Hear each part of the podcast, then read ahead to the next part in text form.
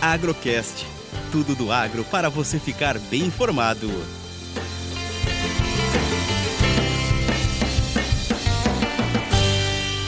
Mais uma análise de café e dólar da mesa de operações da Minasul.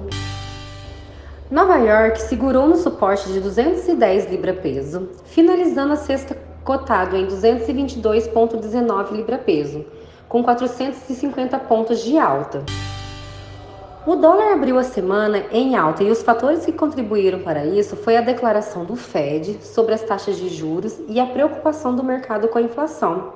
No momento segue com um pequeno recuo cotado em 4,9416.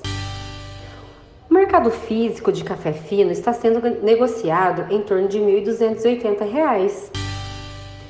Para os próximos 15 dias, não tem previsão de chuva para a região cafeeira, porém alguns meteorologistas acreditam em geadas para este ano.